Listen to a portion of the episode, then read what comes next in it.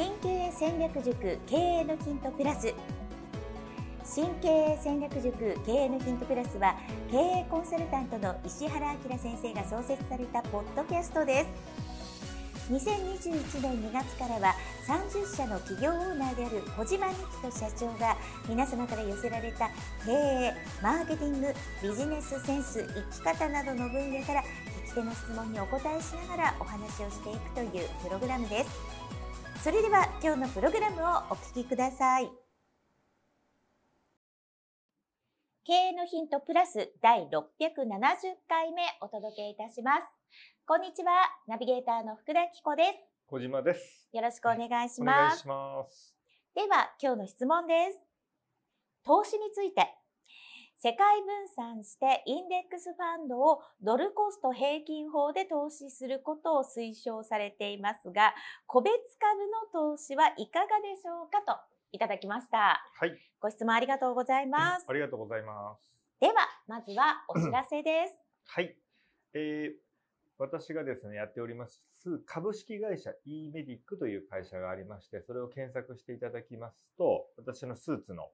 えーまあ、今よりですね、十何キロ太った写真なんですけど、はい、アンパンマンみたいな顔の あの人が出てきますんで、そのサイトの中でですね、あの過去のセミナー動画2本を無料で見れるという企画をやっていますので、はい、ぜひそれその動画を見ていただきたいと思っております。1個がですね、99%失敗しない新規事業の作り方という動画と、あとはもう1個はですね、社員1名、コネなし、事務所なしから運や偶然性を排除し、13年で30社の企業オーナーになるまでの戦略を大公開ということで、新規事業の作り方と戦略の話をですね、してる動画、2時間ぐらいずつの動画だと思いますけど、はい、こちらの方が無料で見れますので、ぜひ見ていただいたらいいかなと思います。はい。小島社長も写真撮り直さないといけないですね。そうなんですよ。もう全く違うんですよね。全く違うというか、そう、ちょっと写真が、うん、えっと、今僕69なんですね。はい、その写真の時82.5キロなんですよ。え、スーツのサイズも違いますよね。13.5キロです。もう違いすぎて、はい、これもはや同じ人なのかっていう。僕のなんか10歳年上の兄みたいな。まだ、その、写真は変わってませんので。変わってないんです。はい。興味がある方はそちらもご覧いただいて。あの、諸事情で撮ってないですけど、ある日突然、うん、あの、なんか、最近流行る AI でかっこよくできるやつあるじゃないですか。ああいうふうに、もう絶対違う写真に突然変わりますんで、あの、あの、はい、突然かっこよくする予定なんで、はい。あの、その前に、その前に一度、どれだけ見にくかったかを見ていただければと。ご覧になってください。はい。はいということで今日は投資のご質問いただいてます。はい、えっ、ー、と、これあの、まあ、個別株っていうのは、あの、基本的にやっぱリスクが高いということと、僕があの、投資助言業っていうのを持ってないので、じゃあどの株買いなさいっていうのももちろんそんな言えないんですけど、はい、で、過去にですね、この新経営戦略塾という有料の方で、うん、で、あの、プラチナ会員という方で、まあ、毎月グループコンサルをやってまして、その過去にですね、えー、まあ、ちょっと個別株の話は少ししたことがあるんですけど、あのー、僕、基本的にはまあドルコスト平均法で、まあ、いわゆる積み立て投資っていうのを推奨してるんですけど、まあ、8、まあ、全体の資産の中の、まあ、投資のに当てる資産を決めたら、そのうちの8割はもうそういう投資がいいと思ってるんです。はい。はい、全世界の株と債券と、そのビートとか金とかっていうのがいいと思ってるんですけど、2割ぐらいは、まあ、チャレンジ枠といいますか、はい、あの、そこまで安定してるわけではないものに、まあ20%ぐらいを投資すると。その中には、例えば仮想通貨とか、まあ、ロレックスの時計とか、あの、ウイスキーとか、昔はワインでしたけど、今ウイスキーがすごい価値が上がってたりするんで、ただまあ、現実はそんな、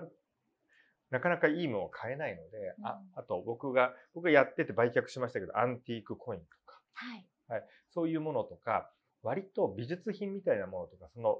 ワインあのとかウイスキーもそうですけど、まあ、一点物ではないんですけど、新しく出てこないもの。うん、ロレックスも、もう製造中止してるようなロレックスってめちゃくちゃ高いわけですよ。もう二度と、まあ、偽物でもない限り二度と、まあ、出てこないわけです。新しいのは。はい、そうそういうものに、まあ、最大2割ぐらい投資をすると、その2割のうちのどれかが化ける。かなと思ってる中の1個が、まあ、個別株なんじゃないのかなと思っているので、その、個別株っていうのは、あの、なんだろう。デイトレードみたいな形で、テクニカル分析っていうこの、なんだろう、チャートが上がった下がったとか、どの角度で上がっていったとか、うん、あの、いろいろ、まあ、あの、キコさんもそういう、あの、昔ラジオとかやられてたと思うんでわかると思いますけど、はい、いろんな見方があるじゃないですか。はい。で、そっちの方の個別株ではなくて、どちらかというと、はい、あの、ファンダメンタルっていうその、会社の中身を見て、この会社はいいなというふうに思ったら、その株を、しかも、すぐに売るとかではなくて、半永久的に持ち続けるっていう、うん、そういう会社を買うんですけど、その前に、そのいろんな会社を調べることでビジネスモデルの勉強をするという意味で個別株はいいかなというふうに思っているので、あの、なんか短期間で儲けようっていうわけではなくて、まあ考え方としてはある意味ドルコスト平均法に近い分散して買うわけじゃないんですけど、安い時に買うっていうことにはなるんですけど、いい企業を見極めるという意味では非常に勉強になるので、で、なんでやった方がいいかと言いますと、その、実際にお金を入れないとですね、入れようと思わないと、なんか調べられないんですよ。面白くないので。で、あの、じゃあ何で調べるかっていうと、普通はですね、この有価証券報告書っていう、その決算書みたいなのが上場企業ってあって、はい、その決算書の中に、その企業の情報っていうのが、あの、まとめられてるんですね。はい。で、いいことも悪いことも全部正直に書いてあるはずなんですよ。嘘を書いたら、基本的に上場廃止とか、まあ大変なことになるんで、いいことだ、あの、いいことだけとか持って言ってるっていうことじゃなくて、将来的にこういうリスクがあるとか、こういうことやろうとしてるっていうのが書いてあるんですね。はい、そうそういうのを、まあ、読んだりとか、あとはいろんなニュースとかで、こういう企業が、あの、こういう新サービスを、例えば、出してきたっていうニュースを見たときに、そこ、そこから、じゃあちょっと、あの、有価証券報告書のその数字というよりも、数字って難しくてよくわからないので、あの、今後どういうことをやろうとしてるかっていうのを見たりしながら、まあ、あの、あ、こういうビジネスモデルなんだっていうような、あの例えば、今流行りのその、ライザップ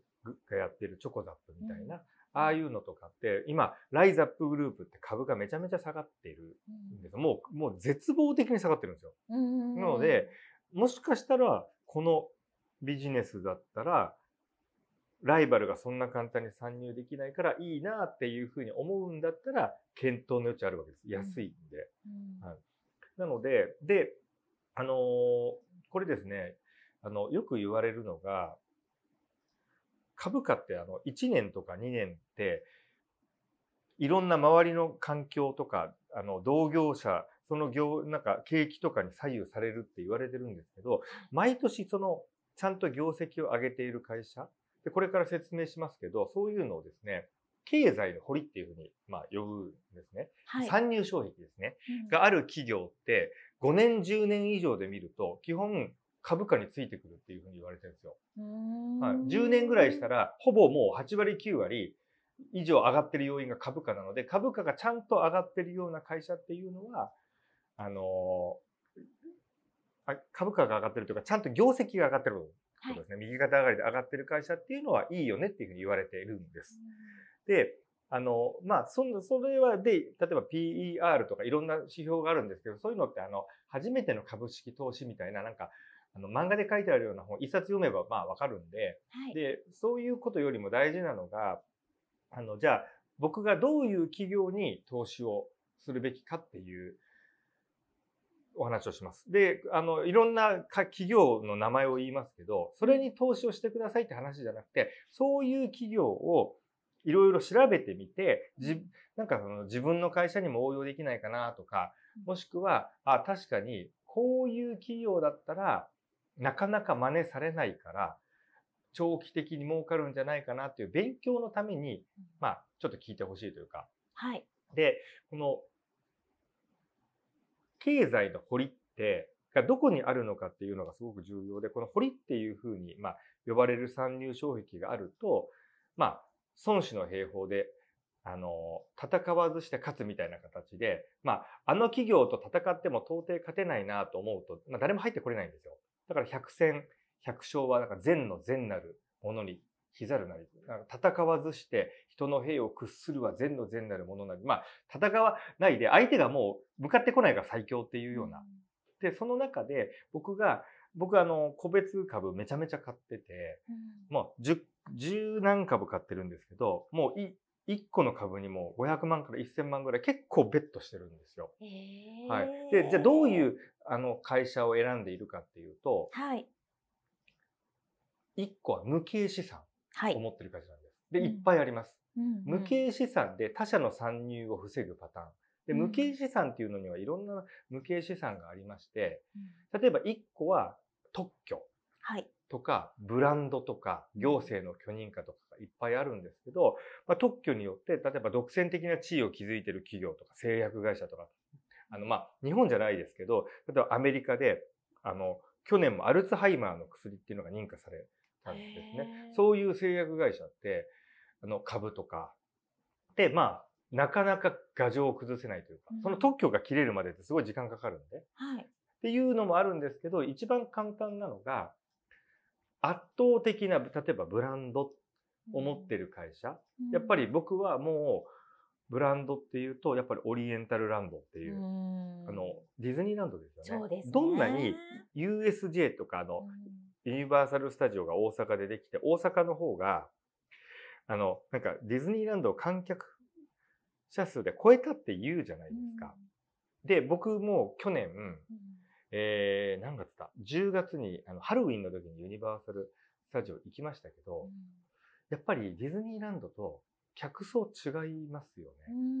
で、僕行った時思ったのが、地べたにみんな座ってるんですよ。ユニバーサル・スタジオって行ったことあります？はい。あ、一回あります。あの、めちゃめちゃ、まず年齢差が若いと、はい、なぜかわからないんですけど、あの、ユニバーサル・スタジオの中に、うん、でめちゃくちゃ座ってる若い子が多いんです。うんうん、座ってなんか食べてるんですよ。はい、あのベンチが少ないっていうのもあるんですけど、ディズニーランドって、はい、あの、パレードのところでなんかシートを引いて座ってる人以外、道に座ってなくないですか？確かに。もうめちゃくちゃ座ってますからね。もうあれと、あの雰囲気が違うなと思ったのと、うんうん、あのー、なんか、渋谷のセンター街っていう雰囲気というか、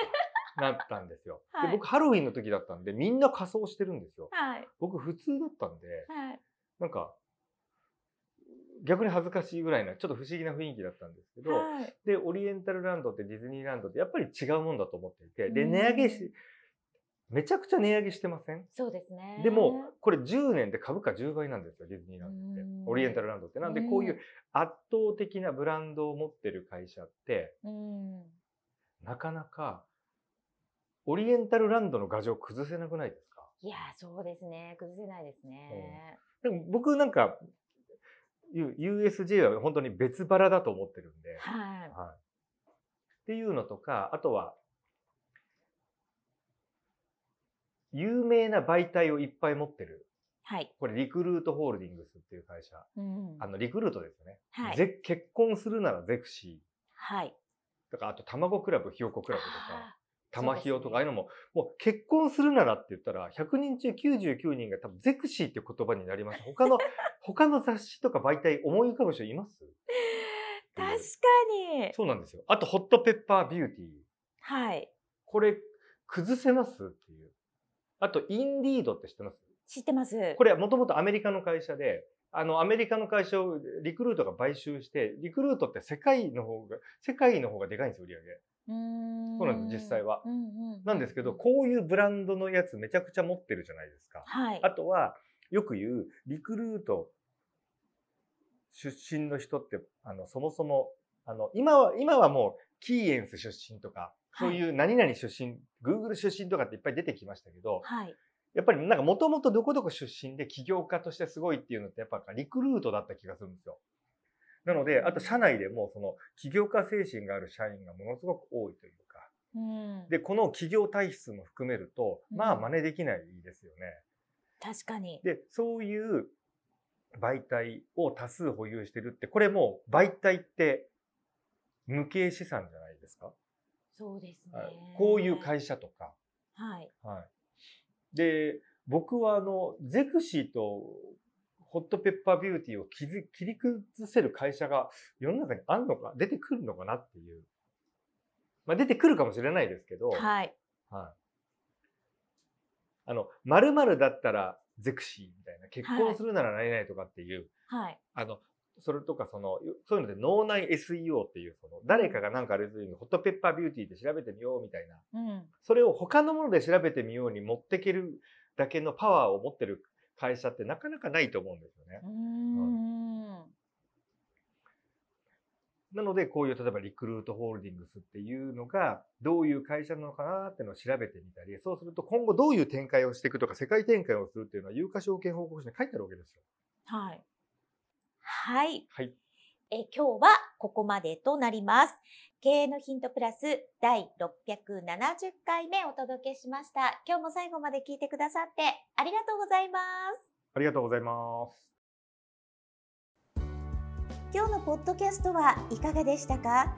番組では小島社長への質問を募集しておりますメールアドレス info m aim.jp 宛てに質問内容を記載の上件名を経営のヒントプラスの質問と明記してお送りください。メールアドレスはポッドキャストの概要欄にも記載しておりますのでそちらもご確認ください。それではまたお耳にかかりましょう。ごきげんよう。さようなら。